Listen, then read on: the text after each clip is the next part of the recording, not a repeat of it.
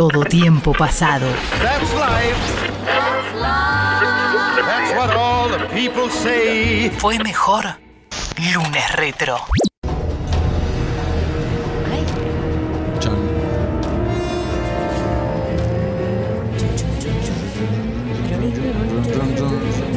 Ah, Esta me encanta para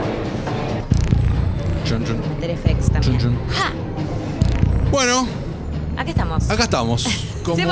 Como nos debemos a nuestros oyentes y sobre todo a la magia del capitalismo, que ustedes saben, si se suscriben a Club Congo, por el hecho de pedirnos algo, nosotros obedecemos y sea un beso, un lunes retro o simplemente hablar, recordar alguna película o lo que sea, aquí estamos. Ese es nuestro precio, ese es nuestro valor. Aprovechamos para recordar entonces cómo hacer para Eh, formar dale. parte de Club Congo a congo.fm comunidad con suscripciones a partir de los 200 pesos que puede aumentarse por supuesto, sorteos, beneficios exclusivos, mucho más y además delivery de recomendados, de lo que quieran. O de análisis. ¿Quiere un beso? Pues claro, eh, un beso de una película, una ficción, un personaje. Claro, no un beso nuestro, damos. no todavía. Ese es, habría que cotizarlo. No, porque- si tantos no. Y aparte en tiempos de COVID, Se vendía por cualquier un cosa. montón. Eh, sí, no, claro, no es cualquier cosa, no, por supuesto. Eh, una escena de una película, un lunes retro como ahora, pues claro que sí. Exactamente. Señor. Bueno, y llegó entonces el turno de Event eh, Horizon. Sí. ¿no? Que en Argentina se eh, estrenó con el título La nave de la muerte. Y en el sentido. resto de Hispanoamérica, eh, La nave del terror. Y en España como Horizonte Final. Esos son los títulos. Estamos hablando del Mm. año 1997, eh, dirigida por eh, Paul Wes Anderson, quien ah, venía a dirigir la película de Mortal Kombat En el 95. en el 95, exactamente. Y este guion reescrito por Andrew Kevin Walker, quien había escrito hacía muy, muy, muy poquito eh, Seven, Pecados Capitales. Mira. Todas las de ganar. Este Paul Anderson también estuvo detrás de Resident Evil, me enteré, bueno, mucho después, Sí. y Monster Hunter en el 2020. También. O sea, la última que habrá dirigido. La, la última. Repasemos un poco el elenco, Lu. Dale. Lawrence Fishburne, eh, antes de ser Morfeo en Matrix. Sí. ¿no? Sam Neill, quien venía de, con mucha popularidad, ¿no? Porque eh, eh, Jurassic Park se había estrenado no hace tanto tiempo. eh, estaba rodando la segunda. No, no, porque él no estuvo en la segunda parte. No, él estuvo, estuvo en la tercera. Tenés razón. Eh, pero venía así de, de- de romperla ahí, uno de los motivos por los que el director lo quería en esta película. Exactamente. Jason Isaac, que a- alcanzó popularidad de luego. Eh, Ese es el malo del Patriota, ¿puede ser? Exactamente, es el malo del. Patriota. Eh, Kathleen Keenan, eh, quien luego hizo una gran carrera en televisión y demás. Y bueno, después eh, otros actores que... Que formaban parte de la tripulación de esta nave, ¿no? De la que vamos a hablar y a donde nos vamos a meter ahora. Exactamente. Bueno, eh, la película fue un fracaso en todo sentido. Eh, costó 60 millones de dólares, recaudó 41, o sea, fue un fracaso comercial y fue un fracaso en la crítica. Pero ¿qué pasó? Luego, con el paso del tiempo, se transformó en un clásico de culto. Yo no la tengo, no la tenía en estima, me la reencontré anoche luego de muchísimo tiempo, la vi ahí, la vi en el 97, no en el cine, sino en mi casa. Lucy la vio ayer por primera vez. Sí. Y antes de meternos un poco, ¿qué te pareció? Fue loco. Eh, o sea, en realidad yo pensaba encontrarme, al ser una película que entraría dentro de un género que fusiona, que fusiona la ciencia ficción y el terror, del 97, habiendo tenido tantas cosas después, y la evolución de la tecnología y demás, dije, bueno, voy a verla con ojos noventas. La verdad que me parece que envejeció bien, como que no está, o sea, realmente Sí. los efectos están buenos, no, no me chocó en ese sentido. Eh, sí creo que, la- o sea, tiene algunos agujeros en la trama, y algunas cosas que podemos mencionar, pero no, no, o sea, no me disgustó la película, la verdad. Me parece que está bien, incluso habiéndola visto ayer por primera vez. Coincido con vos yo cuando la veía de vuelta no pude en ningún momento dejar de pensar qué noventas que es todo esto. Uf. ¿no? Eh, y no necesariamente eso es un, un insulto hacia la película, pero es muy noventosa en, en la manera en la cual está planteada, en la manera en la cual incluso dialogan entre sí los actores. El ritmo también, El ¿no? ritmo, el estereotipo de muchos de los personajes. Sí, ni hablar. Y eh, lo que me sorprende es que hemos visto esta premisa un millón de veces después y esta estructura también. Sin ir más lejos, nuevos mutantes, salvando las distancias porque esta me gustó más, eh, se maneja de una manera bastante similar, similar con este concepto de casa encantada. Bueno, acá sería en el espacio, digamos, y ahí en un, en una, sí, en un hotel. No, no, to- totalmente. Y es una película también muy deudora de otras, ¿no? De Sí. Alien, por ejemplo. Básicamente es una premisa eh, muy, muy similar. Que muy cerquitas, ¿no? Los estrenos de Alien y de esta. O No, me estoy equivocando. 20 años. Ah, 20 años, mierda. Ah, no, bueno, claro, alguien, La Alien, la estoy, estoy salteando lo- los Sí. años de la 2, la 3. Claro, Sí. la, la primera Alien es del 79. y Ah, claro. Esta es del 97. Ah, entonces no dije nada, no dije nada. Pero sí me acuerdo que en esta se mencionó en varias veces, cuando estuve investigando, que eh, se buscaba ¿no? Des- despegarse de lo que es Alien, incluso tenían como un diseño de cómo podía ser un monstruo y demás. Y era como, no, esto es muy parecido a Alien, esto también es muy parecido a Alien, bueno, en fin. Exacto. Y convive con otras temáticas. También la película, eh, el resplandor, ¿no? Como eh, van enloqueciendo o no algunos de sus personajes. eh, fórmulas de la mansión embrujada y demás por cómo conviven todos estos Correcto. eh, en, en una nave. ¿De qué se trata la película? Qué difícil de Eh, es- desarrollar, ¿eh? Sí, es un poco difícil. A ver, eh, la película es en el futuro, transcurre en el año 2047. Al principio nos hacen un reconto de cómo llegamos a esa, a esa época y arranca en el 2015. Sí. ¿Viste? Wow. Arranca en el 2015 que se establece en la Luna la primera colonia eh, terrestre, ¿no? Y a partir de ahí como que van escalando hasta llegar al año 2040 donde una nave... eh, una nave exploradora, el Event Horizon, sale hasta ahí y cuando está por Neptuno eh, pierden conexión, nadie sabe nada y otra nave eh, eh, que es la, la cual, eh, la Lewis and Clark, que es... eh, Donde do- están ellos, donde digamos, están los ellos, protagonistas. van a buscarla a ver qué onda y pasaron siete años, ¿no? Bien. Hace siete años que la nave está perdida, por eso es en el 2047. Exacto. Y ahí nos enteramos, y lo explica de una manera muy sencilla el personaje de... de- de El Doctor Weird. el Dr. Weir, el personaje de Sam Neill, del tipo de tecnología que tenía el Event Horizon, que consiste en doblar el tiempo y el espacio, ¿no? Cómo llegar de un lugar a otro. Me en- encanta que doble el papel. Me, me gusta cuando hacen estas explicaciones para el espectador. Sí, sí. Como que tipo, ¿ves este papel? Y acá si paso un lápiz de aquí para aquí y lo doblo así, esto significa Claro. que puedo doblar el espacio y el tiempo. Exactamente, lo que tardarías miles de años en llegar con esta tecnología, tardás un día. Igual te voy a decir que me sirve y creo que nos sirve a todos porque bueno, yo al menos que soy medio queso con todas estas cosas, Pésimo, que me lo explique al menos para el espectador se nota claramente porque me imagino que Lawrence Fishburne, el personaje que se supone que es re capo y está comandando el- la nave, no necesita una explicación con un papel. Pero bueno, está bien, nosotros sí. Eh, Exactamente. y eh, bueno, la nave no sabemos bien lo que le ocurre. La encuentran finalmente. Ingresa. Alta nave. Tremenda nave, enorme, en- enorme, enorme nave, fea. vamos. Feísima. Diseño, fea. diseño feo. Muy ¿eh? feo, Todo, muy feo. todo oscuro, todo, o sea, no, no- no- no- nada lindo, nada lindo. Todo, todo bastante feo. Y eh, bueno, la encuentran y efectivamente pasaron cosas dentro de, de la nave. Y ahí está bueno cómo juegan con la atención de- del espectador, ¿no? ¿Qué fue lo que sucedió? Evidentemente lo que sospechás a priori, medio que sucedió, ¿no? Cuando hicieron esto, este, eh, este uso de tecnología, algo se, se abrió, ¿no? Porque hablan de eh, la apertura de agujeros negros, pero agujeros negros artificiales. Y eh, bueno, claramente tiene que ver esto con vida extraterrestre que llega a esta nave.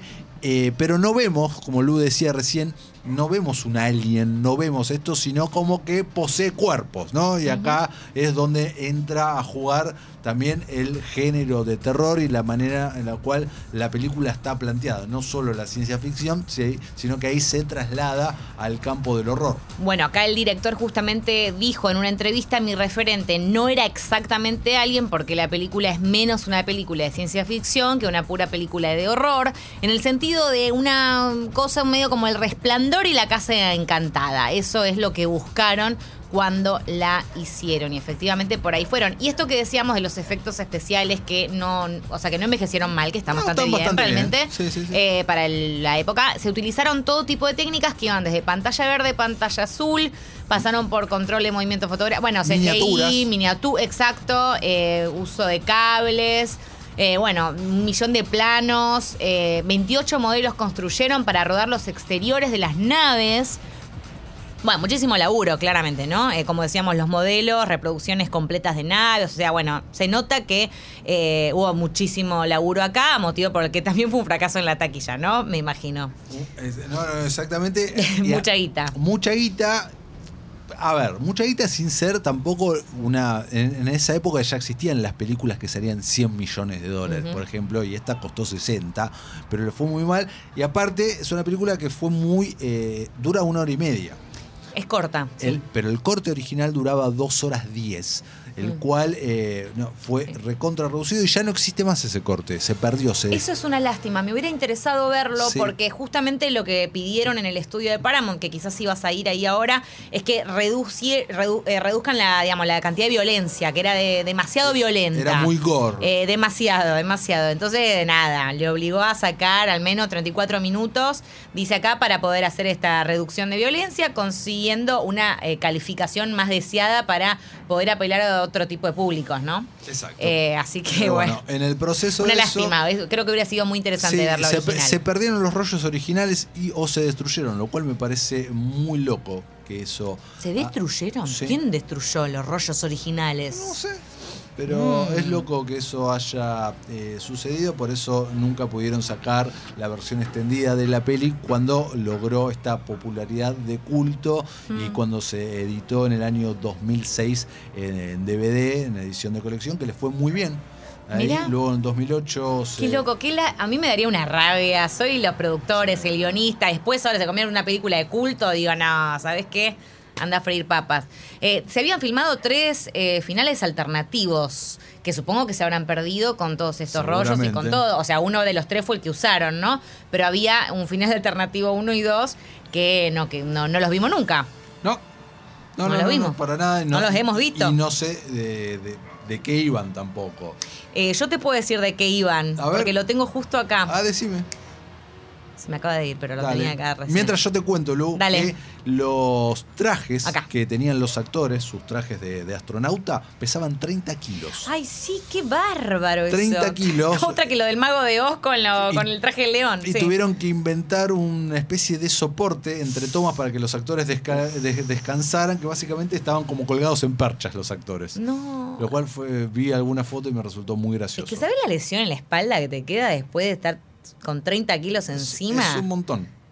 Me- Sí, bueno, me mejorado. diciendo. Que se filmaron tres finales, decíamos. El primero y el dos que nos usaron era similar al de la que vimos en la película, pero sin el susto sorpresa de la aparición de Weir. Stark simplemente escucha gritos de la Event Horizon.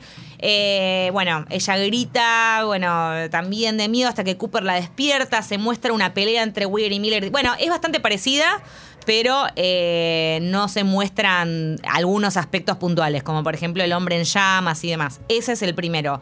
El segundo, yo quería algo radicalmente diferente. No sé si eso lo vamos a ver. A ver acá. Ah, mira, en el, en el 2 se mostraba a Miller, que eh, si no me equivoco es Lawrence Fish, eh, ¿no? Es Lawrence, claro. Luchando contra el hombre en llamas, Sí. pero en alucinaciones, en lugar de con Weir. Que cambió por completo porque en el segundo pase de prueba al público esto no le gustó. Por ende se usó el tercero. Eh, bueno, el que ya conocemos. Ok. Bueno, mira la que te tiré. Listo, perfecto. Eh, se, se elaboró mucho también en lo que era eh, el mundo de todos estos personajes, que iba a ser más abordado en estas escenas eliminadas, pero acá quedan como nada, pequeños detalles que si no prestaste atención o pestañeaste, eh, te lo perdiste. Por Ah, sí. ejemplo, cómo estaba el mundo en ese momento, en el año 2047. Por ejemplo, muestran la bandera de Estados Unidos, viste que todos tienen las insignias en los uniformes y tiene 55 estrellas. Sea, Ah, no, no, claramente no, no lo había. Claro, cinco estados más. eh, Interesante. hace- interesante. Hacen alusión a una Unión Europea cuando todavía no existía para los. eh, porque eran de varias naciones los astronautas que estaban ahí, lo cual también, exacto, me resulta eh, copado. Y me- esas boludeces a mí me, me gustan muchísimo, pero bueno. Esta te va a gustar. A ver. quizás no la tenías, quizás sí. Stanley Kubrick estaba justo filmando, para que se ubiquen también en tiempo y espacio, Eyes Wide Shut, Ojos Ah, Bien claro. Cerrados, en el 99, en los Pinewood, Pinewood Studios, en el mismo momento en el que se rodaba esta película. Mira. Así que mirá qué onda. Qué loco, ¿no? Viajar, meterte en una máquina del tiempo y volver al, No, muy bueno. a ese momento tipo...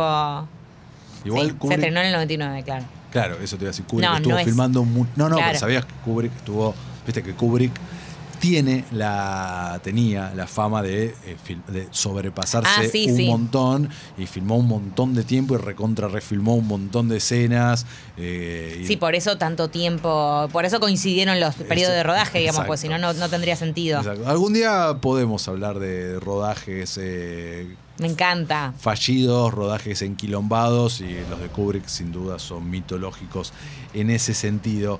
Eh, bueno, como dijimos, la película se estrenó, tuvo muy malas reviews, muy malas reseñas. Fue un fracaso de taquilla, pero dentro de- del equipo y el director supo en su momento que luego el público la iba a redescubrir y la iba a eh, recibir. Eh, justamente el director rechazó dirigir X-Men para dirigir esta película. Igual, eh, eh, estamos- Arriesgado. Sí, estamos hablando igual no de la X-Men que se terminó estrenando. Ah, sino esas X-Men que quedan en el. Esa es una en el X-Men limbo. que quedó en el limbo que no se hizo porque X-Men se termina estrenando en el año 2000. Me encanta, que seguro era tipo con Leonardo DiCaprio, no sé, viste, con esos actores que decís que ese estaba por hacer de Wolverine, qué sé yo. Exacto. Eh, no, sé, no, no DiCaprio puntualmente, DiCaprio en ese momento estaba por ser Spider-Man. Ah, cierto. Eh, de algún lado lo había Sí, asociado. pero había una X-Men ahí que finalmente no se hizo y uno, el posible director hubiese sido eh, Paul W. Anderson. Wow. eh, en esas cosas de los noventas. Eh, mirá, nos dicen acá, nos dicen, la vi en el cine. Tenía 14 años, éramos solo 5 personas, me cagué todo. Las escenas de orgía de carne eran muy fuertes para mí. Bueno, Hoy, con el- la visión, o sea, a mí me pasó viéndola ayer que no me generó eso que seguramente No. me hubiera generado viéndola en el 97. Eh, sobre todo no con la edad que uno tenía en ese momento, pero sí, seguramente, seguramente hubiera pasado eso si la vi en el cine así. tenemos un audio. A ver, Vamos. Acá aguantando y esperando al lunes retro de Event Horizon. Aguante Event Horizon, aguante Sam de Sam de Event Horizon, o sea, es genial. Genio, genio absoluto. Es genial, es Me genial. gusta mucho cuando eh, estas películas que a mí realmente no me sucede nada, no me importan, tienen sus legiones de fans, tienen sus cultos, tienen esto, como nuestro oyente de ahora.